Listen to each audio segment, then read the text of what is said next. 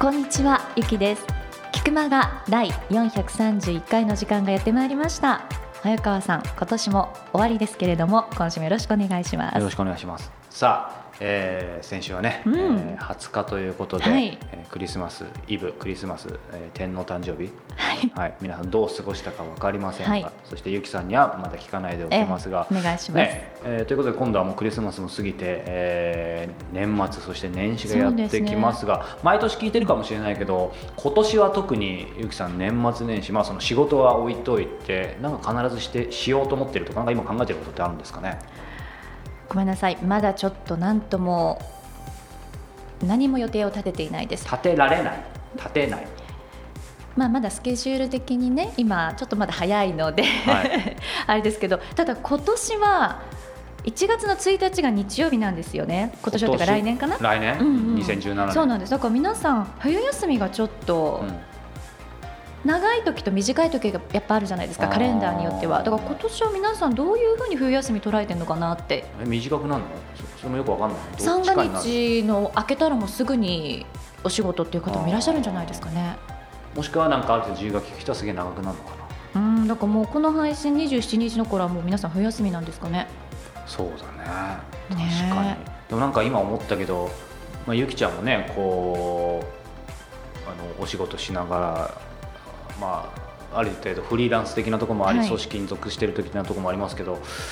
なんか、まあ、いい面と悪い面なんだけど俺もそうだけどなんか会社員の時ってなんか年末年始ってそれまでガーって働いてさ、うんうんうん。なんかすごい働いてやっぱりその年末年始って休めたから、ええ。まあ、日にちが多いか少ないか別に。なんかそすごいその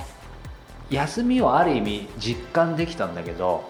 最近はまあ毎日休みっちゃ休みですし毎日仕事っちゃ仕事だから、うん。なんかまあ季節感がなくてさ特にこの年末年始って。そうか。そうですね。なんかちょっとそういう意味ではなんか感じたいなっていうところはあるよね。うん。なんかあとはテレビとかねそういうものを見てるとあ年末なんだっうん。てあまりなので気づかないですね。そうなんだよ。あとそれこそ子供の時なんかそういうの実感逆に個人的にあったの。ゆきちゃんどう？お年玉もらえるとかのねね。喜びってありましたけどね。ちょっと夜更かししたりとかさそう。ですね年越しそばうん。食べたりとか、でもなんか先週のゆきちゃんの優しい時間じゃないけどねあの聞いた方もいらっしゃると思うんですけどやっぱなんかそういうふと立ち止まってね、うん。そういうまあ人の話かもしれないしこれ季節かもしれないけどなんか前も言ったけどそういうのを感じる時間欲しいよね。ちょっとこうほっと一息つきたい時ありますよね。うん。なのでね、えー時間聞きながら皆さん 年末年始過ごしていただきたいというふうにこんなオープニングで。ありがとうございます。それでは皆様今年最後の本編もぜひお楽しみください。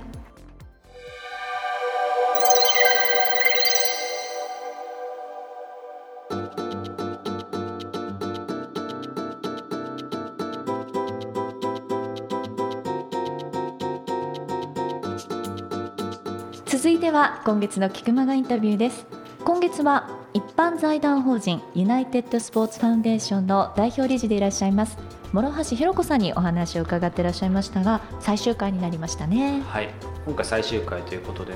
えー今思い出すのがですね諸橋さんはもうここまで聞いた方では分かるようにもちろん素晴らしい方なんですけどやっぱり今回印象に残ったのはですね、えー諸橋さんの、えーインタビューいろいろ、えー尽力してくださったですね、えーまあ、スタッフの方、はい。何人か特に直接お世話になったんですけど皆さん本当に人間性が素晴らしいんですね。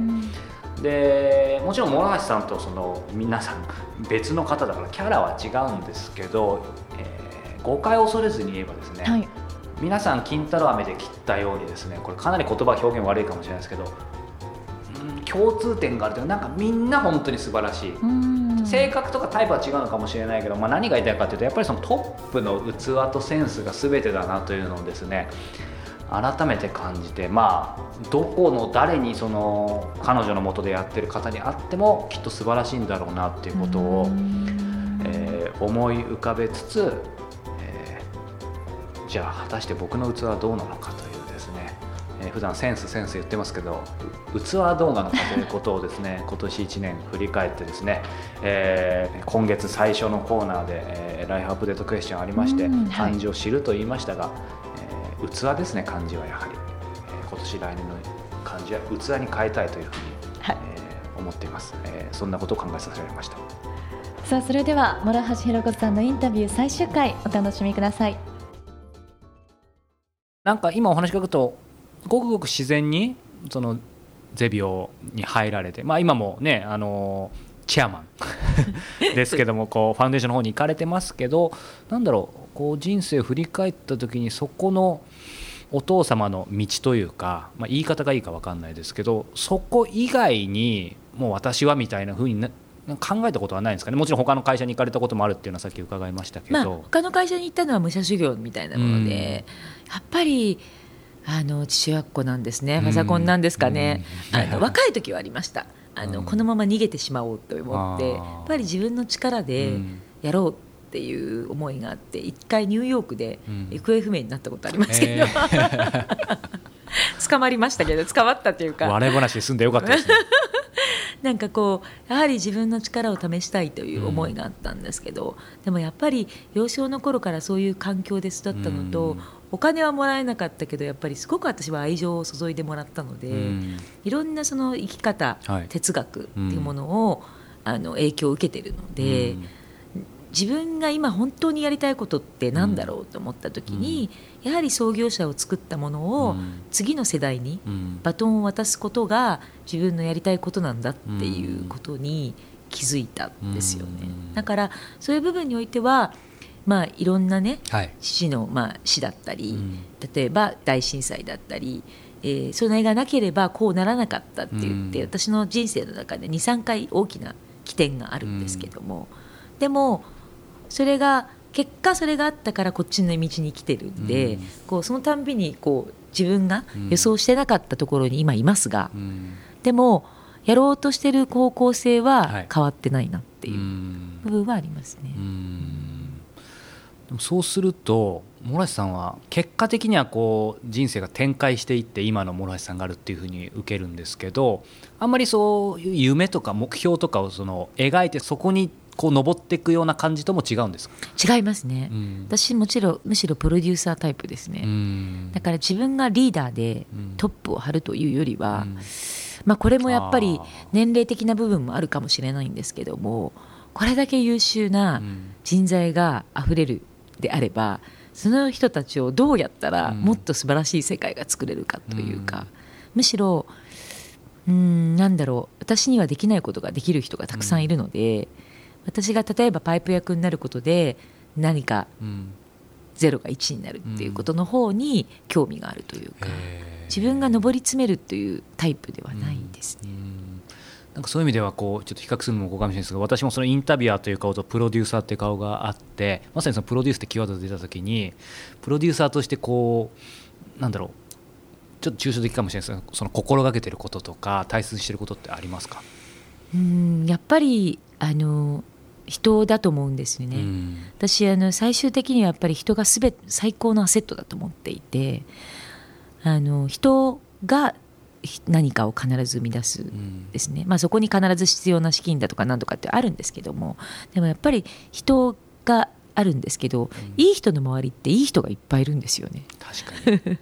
だから本当不思議だなと思うんですけど、つながるべき人って必ずつながると思っていて、それが業界が違えど立場違えど年齢違えど最近思うのは国違えど会う時って会うんですね、まあ、これはやっぱり SNS の力だと思うんですけどね、だから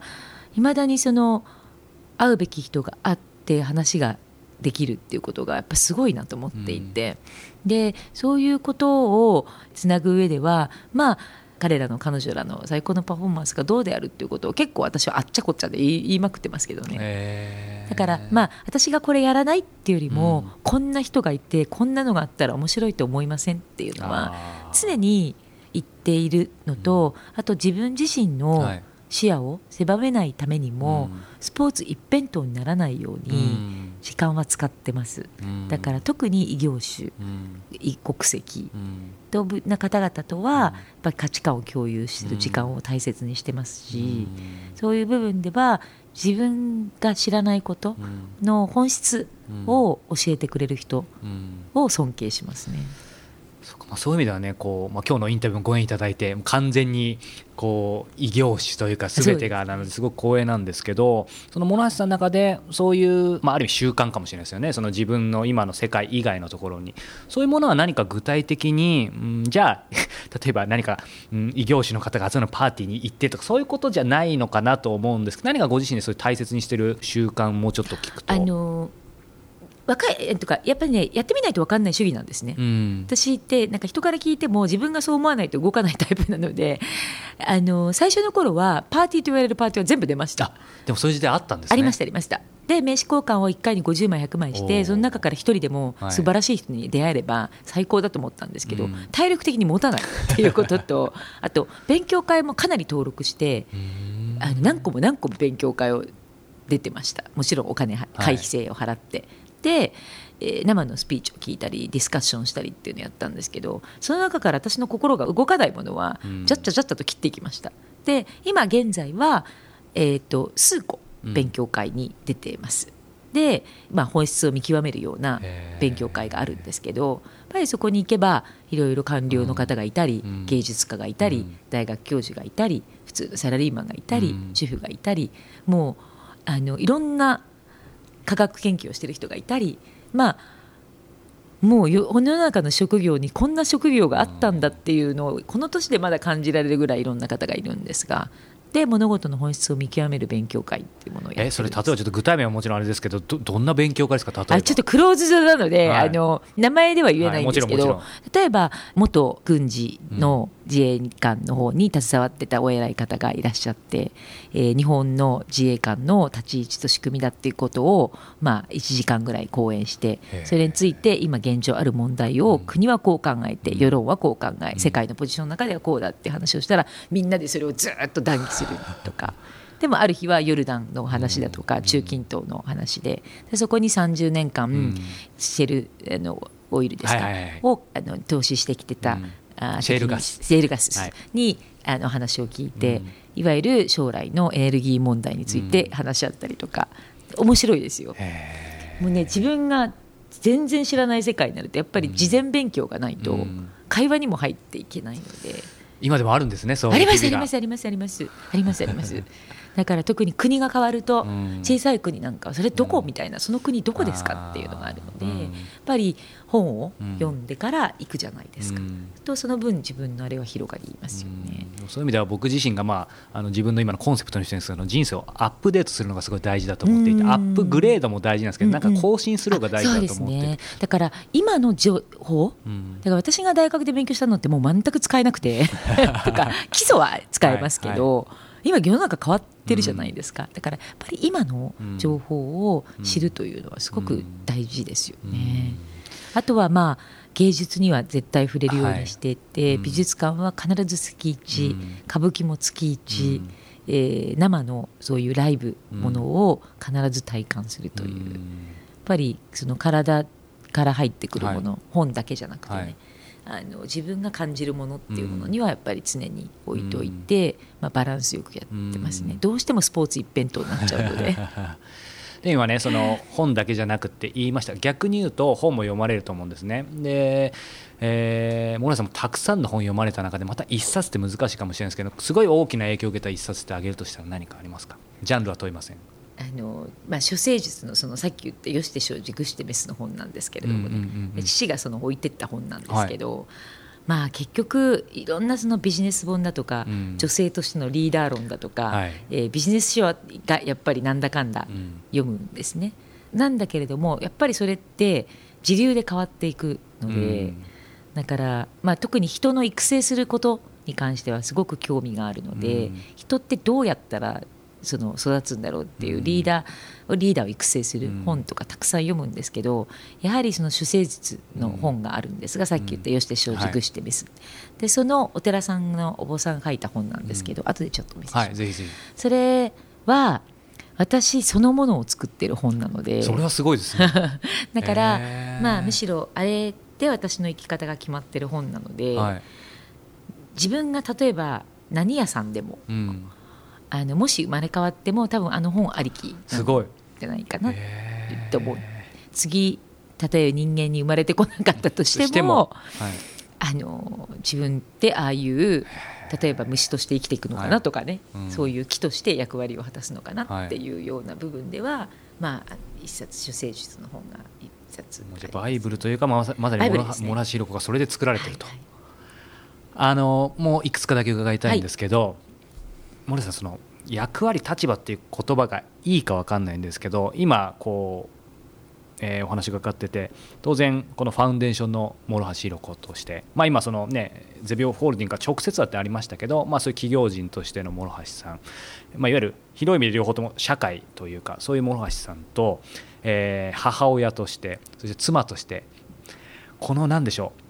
うまあ、大きく、えーあえて3つに分けますけどそこら辺のこう、まあ、両立？3つ？三権分立？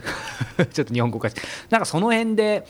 こう心がけてることとか、まあ、いろいろ苦悩もあったりとかあるかもしれないんですけどすごく外から見てると全てうまくバランスよく見えるんですが。いやーあのね人間ね 悩みを抱えてない人なんていません、はい。それこそねすごい幸せそうに見えても、うん。成功してるように見えてもやっぱりいろんな人と話すと、うん。皆さんぱりいろんな問題を抱えていてまあそれはプライベートの問題も含めて、はい。問題がない人って多分この世の中にいないと思うんですよね。それをアクションとして起こすか起こさないだけかの問題うん。だからまあ私もいろいろなことに遭遇しいろいろな問題はありました。ただ性格的にうん。あまりこうなんだろうその何が起こったとしても、うん。もう人生ここまででもう何度も何度も涙も流しましたけどあまりそこに縛られないというか、うん。そこからなんかこうサバイバルする何かあるたんびに、はい。こうフレキシビリティがすごく生まれてったんですね、だからだったらこうしようみたいな、うん。だったらこうしようっていう部分ではうん。非常にその涙の数分フレキシビリティのの幅が広がったとうん。自分では思うんですね、うん。だから最初の頃は絶対結婚なんかしたくない。フェミニストだったので子供なんかいらない邪魔と思って すごい。仕事に生きるっていう若かりし頃。あったんですね。はい、で本当にあの勢いで結婚しましたから ああって思ってわーって結婚しちゃったので、これ言っていいんですかあね。まあだからなんでしょう。あまりこう物事を深く考えてなかったっていうか、あのよく言われるんですけど、うん。石橋を叩いて渡るってありますでしょ？石橋叩く前に渡りきっちゃうので。で僕も同じタイプだで気づくとあそれてるみたいなね、うん。えなんでついてこなかったの？っていうタイプなので、はい。あの叩かないでバーンっていっちゃう傾向はあるんですよね、うん。ただもうそれで後悔したこともないし、うん。決めたの自分だからっていうのはあるので、はい。確かに今思えば、うん出産しながらあの当時バイヤーもやってたので海外に行ってこの数数字を作れなくなってこの妊娠でうん。お腹重いんですけどみたいな、うん。でもそれでもね飛行機に乗ってうん。買い付けに行って、すごい。もうこんなの具合悪いのは気のせいと思って、うん。あのやってって追い込みながら、うん。最後入院しちゃいましたけどおかげで。あの結構だから無茶しましたよね。うん。でまあ、やっぱり若かったから無茶もできたし、うん。で妻としてもやらなきゃいけないことがあるって思ったから、やることは全部やりました。うん。だからご飯もちゃんと3食作ったし、掃除も洗濯も込み出しもみたいな、だから何かやってもらうと思ってなかったので女がやらなきゃいけないんだっていうのをうん。母を見てああそこはあったんですね。あったので、うん。でもそのうちやっぱりできないんですよ。物理的に。物理的に。なのでで仕事も残業ができないので、うんだからもうどうしようと思ってノイローゼになりかけて、うん。全部8掛けにしようと思って。母親も8掛け仕事もなる8掛け妻も8掛け、うん。もうやらないという選択を選んだ、うん。全部頑張でもそれでも3波240波ですからね。今までのうん。ねあれと比べたら、うん。多分7掛け78掛けで全部をやめやらないという、私の人生ずっとそんな感じかもしれません、無理してやらない。あそれが秘訣かもしれないですね。でやれるためにはどうしたらいいかしか考えないので、うん。やれないとか辛いとか、うん。バランスがとか言うんだったら、うん。どれもやらないみたいな、っていう結構断捨離女なのかもしれない。なるほど。なんか先ほどねそのやっぱりお父様の影響がすごかったりそさっきの処世術の本の話もありましたけど諸橋さんがこう何かを考えて決断しなきゃいけない時とかっていうのはまあそのねケースバイケースでいろんな立場あると思うんで一概には言えないと思うんですけどもあの2つタイプがやっぱあると思うんですよね。一人で考えて考えても決めて、まあ、あえてその後にちょっと軽く聞くぐらいの人とやっぱりまず誰かお師匠さんみたいな人に聞いてそれを総合的に俯瞰して決めるっていう何か決断するときに2つタイプあると思うんですけど諸橋さんはどっちそうですね。あの絶対的な経営に関わることだったりっていうのは、うん。なんか直感的にこれやったらダメなんじゃないかっていうのはすごくいつも思うんですよね。直感。直感で、うん。この人と組んでもうまくいかないんじゃないかとか、うん。あとこの投資は本当にいいんだろうかとか、うん。っていうのは直感的になんとなく思うのはあるんですね。うん。なんですけれどもその一般的な決断っていう部分においては比較的こう自分の先輩に聞くというよりは、うん。今ある環境で誰がそれをやってるかによってうん。変わると思っているので、それぞれの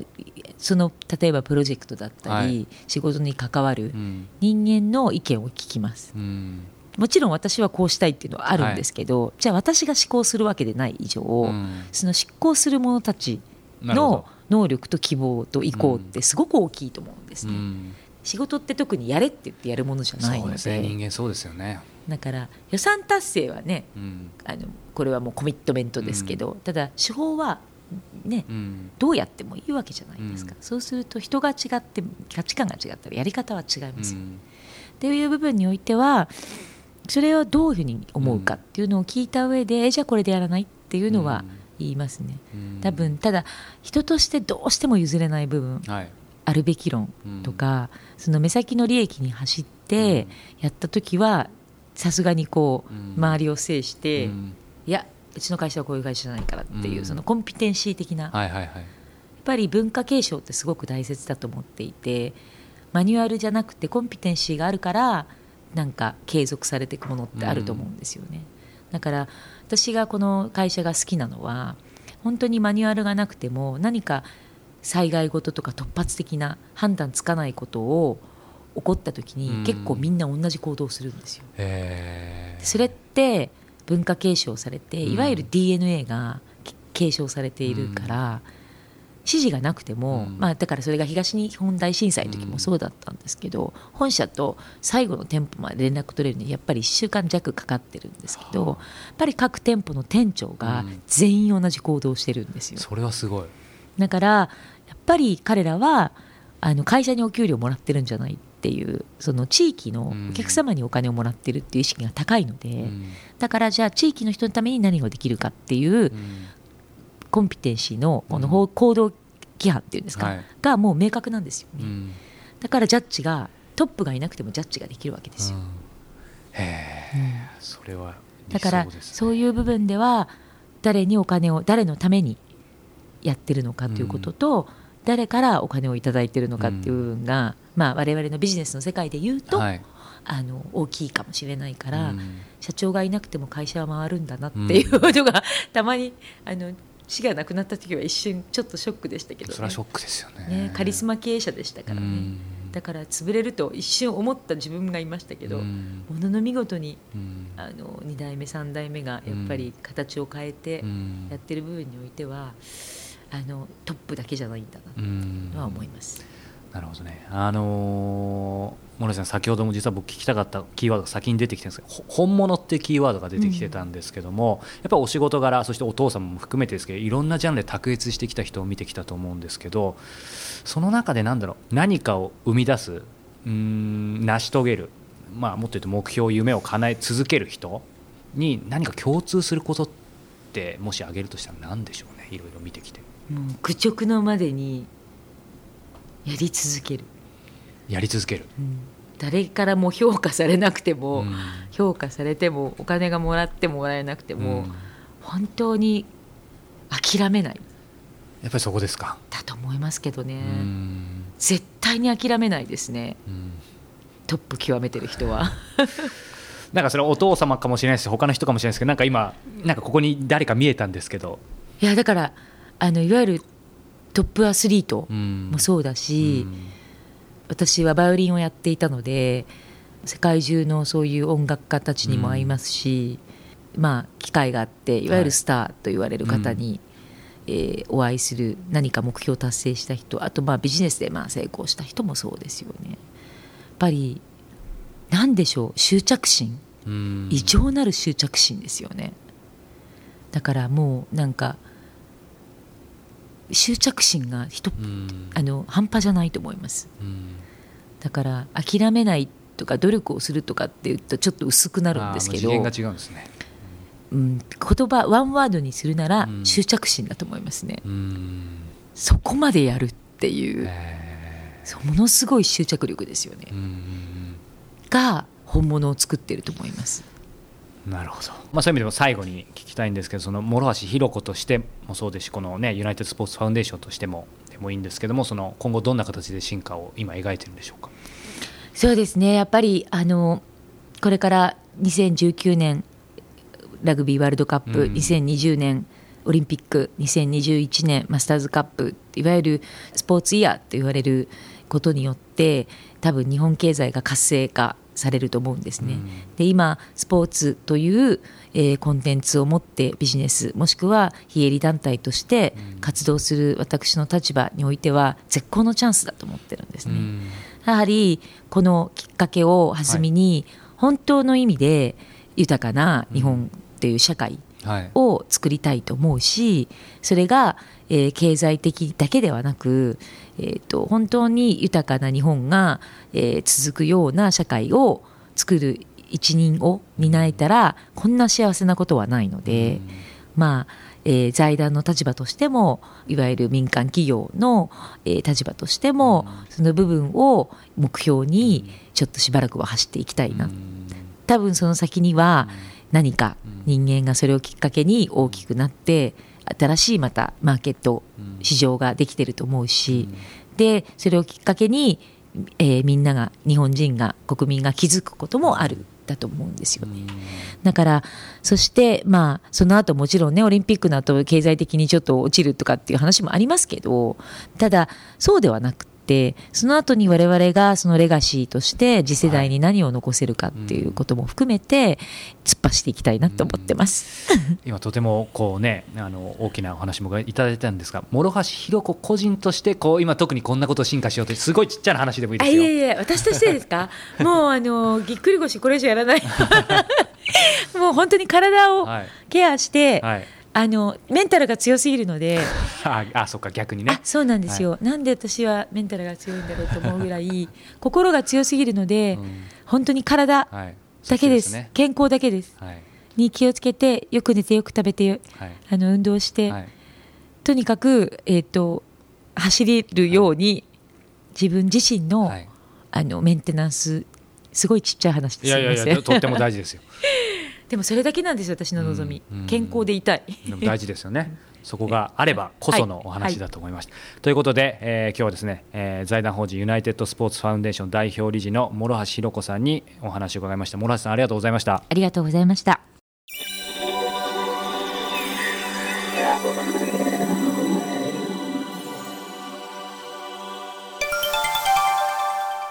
教えて早川さん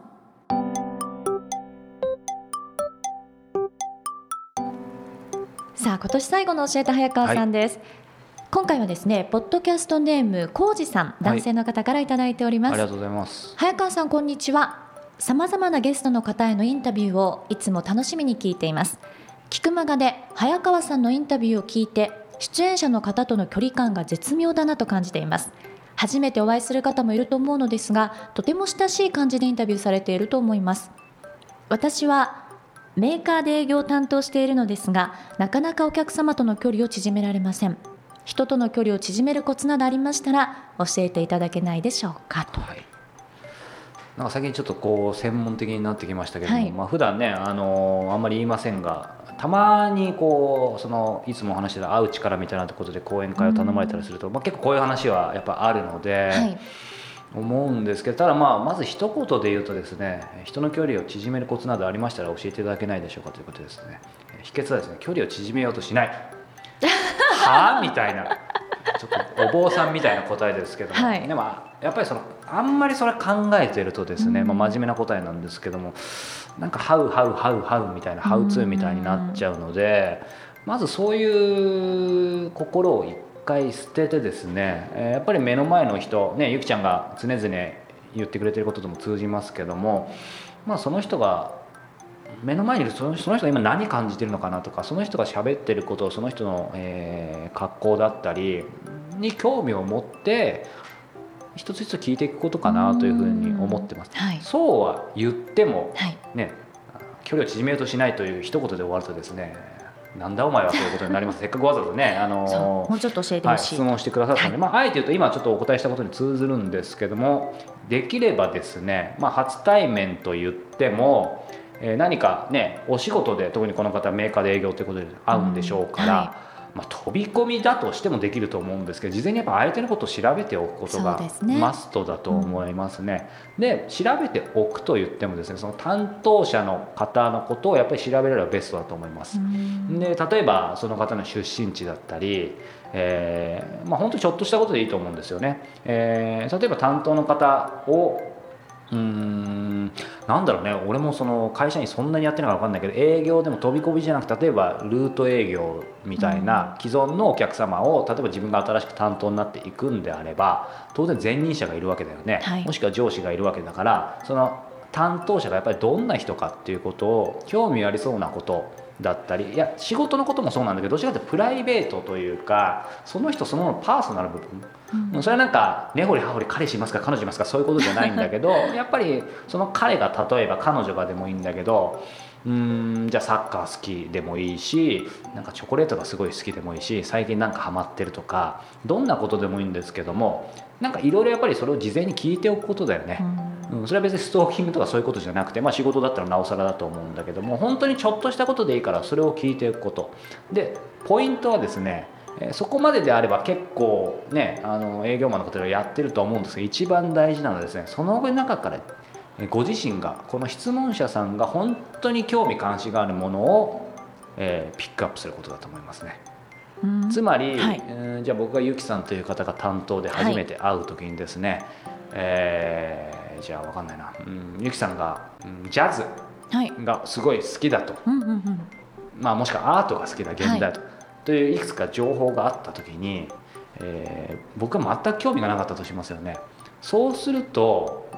やっぱり興味ないものって形だけになっちゃうからなんかもういかにもそれで調べた感も出ちゃうかもしれないと思うんです。でもちろんそれでね調べて調べて調べて好きになっていくっていうのもありだと思います。で本当にそれしか情報なかったらそれがやるのいいと思うんだけど、はい。でもやっぱり5個か6個聞けば聞くか調べるかもしくは推測するもしくは事前に情報がなければその場で話しながらやっぱさっき言ったように例えばだけどうんゆきさんが持ってるその今ちょっと高級なボールペンか分かりませんがそういうものがあれば、まあ、それが仮にねあの万年筆だったら万年筆それいいですねうん。みたいなことでもいいと思うし、はい。自分が興味あることを必ず一つあると思うので今日そこを、えーついていくこと。うん。であれば相手も自分の持ち物だったり自分の身の回りのこと自分のまあ出身地かもしれない。それを聞かれればやっぱりね話したい話したいこといっぱいあると思うのででこっちも聞けるよねそれやっぱ知っておくことが大事かなっていうふうに思います。なので事前にやっぱり調べられると思うんですよね共通の人を何か返せれば。うんで、えープラスその場で、えー相手の会話持ち物仕草表情から自分が本当に興味関心持っていることをひたすら掘っていくっていうことがすごく大事かなというふうに、うん思います。これ高等テクニックとしてですね、えーテクニックというか僕はまあ初対面の人もそうなんですけどもあの例えばインタビューした方だったりそこから、えー一緒にポッドキャストをお手伝いさせていただく方なんかではですね例えば、えーね、プレゼント何か差し上げたい時もご本人からえーまあ、直接聞聞ければいいですけどやっぱりそれだとなかなかサプライズもないし、うーんっていう時にやっぱりその方の秘書だったりですね、えー一番よく知ってる方に結構相談することが多くて、うん。そうすると、まあ、直接じゃなくてもやっぱりヒントってあるからそうすると非常に喜んでもらえる確率も上がったりとかですね、なのであのーまあ、これインタビュアーとしてやってることなんですけど結局ね誰かを喜ばせたり誰かとこう、まあ、あえて言葉を彼風に戻すと距離を縮める。うん。ためにはそういう事前取材というかですねあとその場でのねね今赤ちゃんの声も聞こえましたけども このスタジオの近くにね今お子さんがいらっしゃるんでしょうか。えーちょっと飛びましたけども、はい。えーそういうことを、えー事前そしてその場で、えーやっぱり組んでいくことが必要かなというふうに思いますが何かゆきさんシェアすることありますか？そうですね、まあ、営業の方とかだともしかしたらお電話なんかでもね、うん。あのアポ取ってなんてこともあるかもしれないので、結構顔が見えないとこのポッドキャストなんかもそうですけど声色とかうん。声質とか話し方とかって、結構一つ大切な要素じゃないかなと思うことがあります。ですから、まあ、もしお電話なんかでそういうようなことをなさる機会があるのであれば一度ご自身の声がどんなふうに聞こえているのかっていうのをねね。取ってみたりするとあの一つ参考になるかもしれませんね。ちょっとねドキドキいい感じで笑い声も入りましたけど聞こえてるかな？ギャラリーがいますか、まあ、ドキドキしたりへこむこともあるかもしれないですが、うん。まあ、大事ですよね。それがもしかしたらこうあこういう信用できそうな方だなじゃあ会ってみようかななんていうのも結構声って大事だなって思うこともあるのでもしかしたら参考になるかな？なんて思いますけど。さすがですね。でも確かに今それ思い出しました先月ちょっとある雑誌の人から取材をしたいって言われて、えで担当者の人と電話したんですけど、まあ、いずれにしても内容的にお役に立てそうもなかったんでお断りしたんですけどやっぱりその人の、まあ、声とか喋り方えが、うん。まあ、正直残念だったので、うん。よりマイナスになっちゃったってところがあるので、まあ、次回も込めてですけど今ゆきさんが言ってたことはきっとそういう、ね、ことをやってれば、まあ、はい。声は変えられないにしても、そうですね。話し方アプローチ変わると思うので。あと声の高さ低さとか、うん。お相手の方が自分より上だなと思ったらもうちょっとこういう話し方がいいかななんていうことももしかしたら距離を縮める何かの要素になるかもしれませんね。ね。はい。ありがとうございます。以上教えてゆきさんのコーナーでした。なんで？さあこのコーナーは早川さんへの質問を募集しております、はい、あのゆきさんへの質問は優しい時間の方にお願いします。えー、キクマがトップページ入っていただきましてコンタクトボタンクリックしてください。早川さんへの質問番組へのご意見ご感想などお待ちしております。番組内で質問を採用させていただいた方には Amazon のギフト券500円分をプレゼントさせていただいておりますそして早川さんに直接相談したいという方には早川さんが1対1で Q&A を行っています。ライフアップデートセッションも実施しています。こちらの方の詳細は傭兵早川 .com のイベントページをご覧ください。さあということでいよいよね、今日は。なんか寂しいですね。ね。うん最終回ということで。今 年今年ね。今年 今年ですかね。冒頭ですか。もう去年ですかね。不定期で開催しますと言って結局定期になってるという、ええ。えーご迷惑をおかけしましたが。でもあの今月の話ではもう1月も2月も決まっているということでしたので、3月もほぼ決まっておりはい。2017年もぜひはい、菊間が聞いていただきたいですね。そうですね、えーそしてですね、えー次回はですね、え1週お休みの予定です、えー1月3日はですね、えーちょっとねゆきさんも年末年始働き詰めでしたのでお休みいただいて、はい、お休みいただいて 三が日はお休みいただいて、えー1月10日火曜日の配信予定です。とこれ言ってしまったので1月10日配信します。はい。はい、なので、えー1月10日なかなか覚えづらいと思いますが、えー伊藤の日ということで 全国の伊藤さん、えーお忘れなくお聞きいただければと。最近なんかこれ こういうシンプルなネタが好きなんですけども、まあ、来年37歳ということで、ね ますますおじさん化してきましたが、はい、これ言わずに我慢できないんですけども、はい。えー来年はニュー早川そしてニューゆきではいいきたいと思いますので、はい。えー皆さんどうか良いね年をという前にね、ええ今年1年本当にありがとうございました。ありがとうございました。来年は皆さん振り回さないように、えー頑張ろうと思いますので、えー来年もぜひお付き合いください。ゆきさんもそして1年ありがとうございました。ありがとうございました。気が向いたらまた来年も遊びに来てください。わかりました、皆様良いお年を。お迎えください